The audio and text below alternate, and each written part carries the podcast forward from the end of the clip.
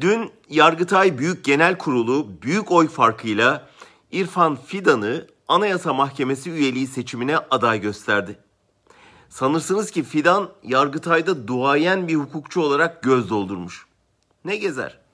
Herkesin bildiği gibi İrfan Fidan Yargıtay'a atanalı ancak iki hafta olmuştu. Bu iki haftada kim bilir ne yolla kendini ispatlamış ki Yargıtay Genel Kurulu üyelerine işte ülkenin en yüksek mahkemesinde bizi temsil etmesi gereken adalet tanrısı bu dedirtmiş. Yazıklar olsun hepsine. Herkes biliyor ki Fidan sarayın hizmetlisi. Türkiye'nin en büyük yolsuzluk dosyası 17 Aralık'ı kapatan o. MİT skandalında illegal silah ticareti yapanları değil, o ticareti yazanları hapseden yine o. Barış'a imza atmış akademisyenleri tutuklatan da o.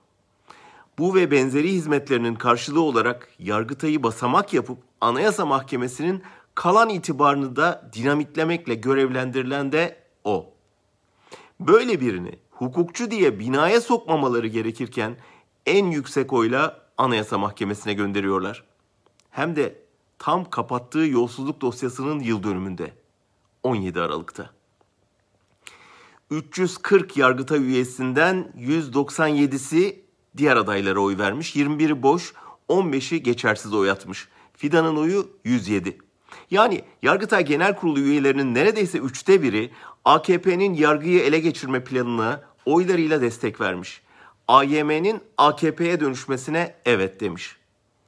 İnsan Fidan'ın batam, e, tırmanmak için hukuku katletmesine, Erdoğan'ın onun bu hizmetini yüksek yargıçlıkla ödüllendirmesine şaşmıyor. Onlar ideolojinin gereğini yapıyorlar. Ama insan o 107 yargıta üyesinin hukuka ihanetini anlayamıyor, affedemiyor. Türkiye bunları aşar. Fidan'a yaptığı adaletsizliklerin hesabını sorar. Yeniden bir hukuk rejimi kurar. Ama adaleti tesisle görevli yargıta üyeleri imza attıkları bu yeni 17 Aralık utancının hesabını bu ülkeye, kendi çocuklarına, torunlarına nasıl verirler bilemiyorum.